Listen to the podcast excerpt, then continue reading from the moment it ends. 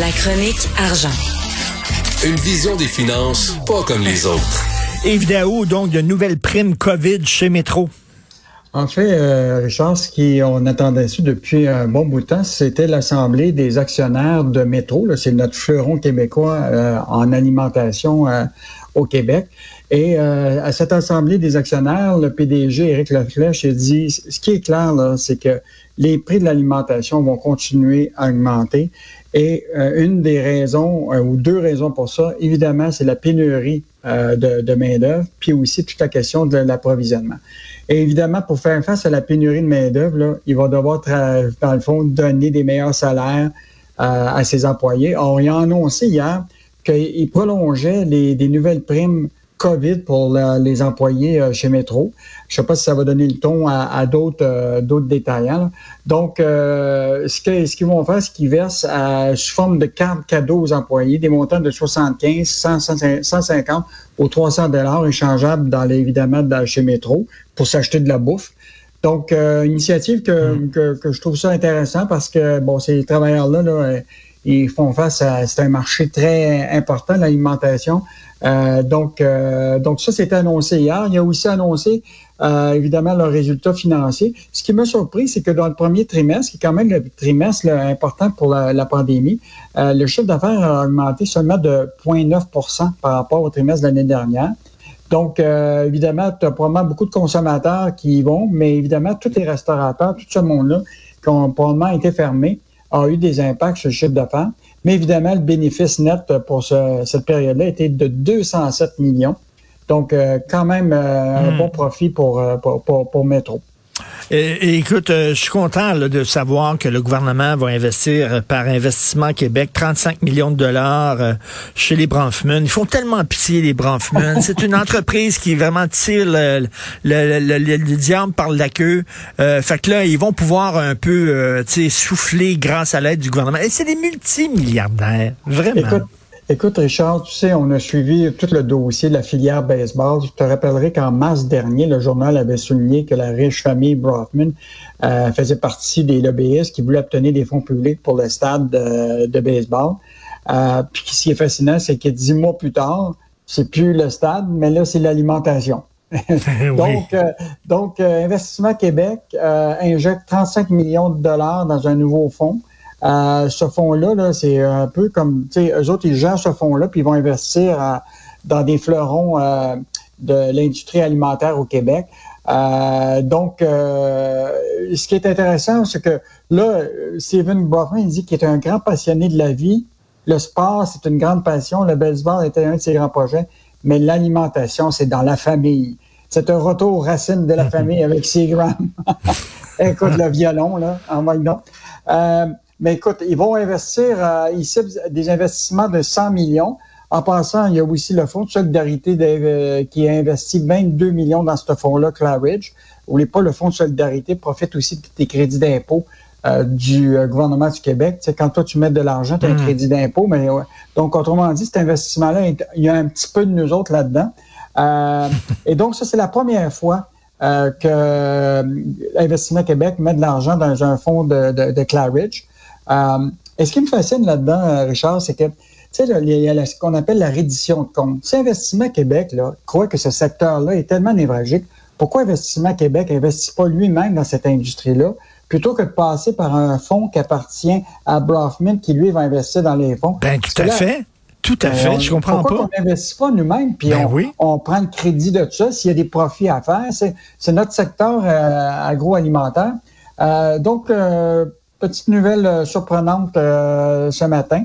Euh, donc, on va suivre ce, dossier-là pour voir effectivement où Claridge va mettre son argent, qui dont une partie de, des fonds va nous appartenir un peu.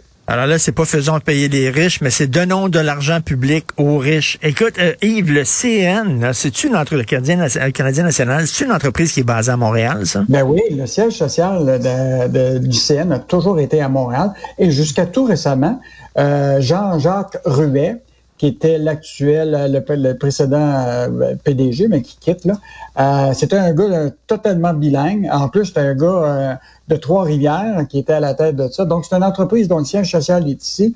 même une partie de sa haute direction, un gars comme Sean Finn, qui est le vice-président juridique, c'est un homme totalement bilingue. Et là, ce qu'on apprend hier, à la, clairement, c'est qu'ils ont nommé un PDG unilingue anglophone. Euh, donc, Tracy Robinson, qui va remplacer euh, justement Jean-Jacques Ruet. Euh, et évidemment, ils ont terminé le communiqué de presse. tu devineras comment elle va apprendre le français, elle va suivre des cours. yeah, sure, sure. Mais là, écoute, on vient de se faire air canadoniser, là, comme on dit, là. Une autre entreprise basée à Montréal qui se, qui, qui se élise un PDG unilingue anglophone. Tais-toi. Euh, ben, est-ce que c'est euh, bon de, de rappeler euh, que le CN avait un gros litige avec un de ses fonds investisseurs londoniens qui s'appelle TCI parce qu'il n'était pas content d'une grosse transaction qui avait eu lieu aux États-Unis, puis que finalement, le CN a perdu, puis toute une chicane un peu d'actionnaires. Et là, ce qui est intéressant, c'est que cette compagnie londonienne-là a dit, voici, là, moi, c'est moi qui va décider, là, voici qui, qui je veux avoir à la tête de ça. Donc, euh, tu sais, quand tu as des investisseurs euh, un peu d'étrangers qui se mettent dans l'actionnariat, tu peux, c'est eux autres, en général, qui vont tirer les ficelles d'une certaine façon.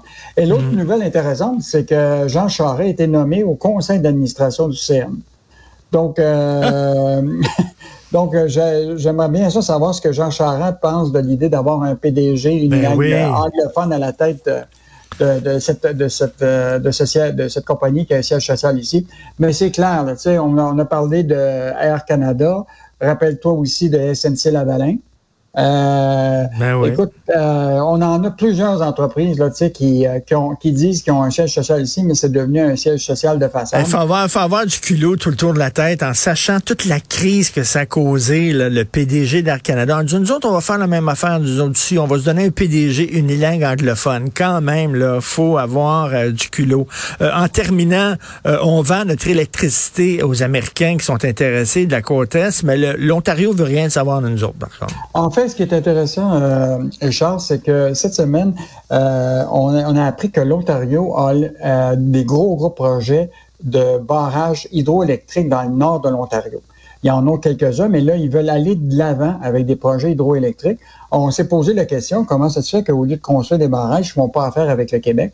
On les a appelés euh, et ils nous ont dit qu'il n'était pas question de faire affaire avec, avec le Québec pour deux choses. Un, le prix est trop élevé pour l'électricité. C'est intéressant. Et deuxième affaire, c'est qu'ils disent qu'on n'a probablement pas la capacité de livrer parce que Hydro-Québec a ses propres enjeux d'hiver. Euh, puis euh, la preuve de ça, euh, tu te rappelleras la, semaine dernière, Hydro-Québec avait envoyé un message à plusieurs entreprises du Québec d'être mollo ben sur leur projet industriel. C'est le mot du jour, ça, mollo. Vas-y, mollo. Pas, pas de projet hydroélectrique trop important. Euh, parce que Québec, euh, Hydro-Québec aurait de la misère à livrer l'électricité. Euh, donc, parce que rappelle-toi qu'on a quand même des gros contrats qui, sont prévus. Là. Il y a celui du Maine, mais qui, qui, a quelques problèmes actuellement juridiques. Tu as le cas de New York qui est signé et qu'on devrait livrer. donc, on a le gros projet de la Romaine qui va être bientôt en opération, qui devrait assurer qu'on puisse livrer ces contrats-là. Mais il y a demain pour moi que là, la, je pense, la demande d'électricité au Québec pour les projets industriels, les contrats, etc., met euh, le Québec dans une situation où peut-être il ne sera peut-être pas capable de livrer la marchandise à l'Ontario. Or, l'Ontario a décidé tout simplement de dire, nous autres, on va développer nos propres projets, puis euh, euh, hmm. au Yard, le Québec. On s'est fait claquer la porte en pleine face. Bonne journée, Yves. Uh, we'll we're gonna talk tomorrow. Thank you very much.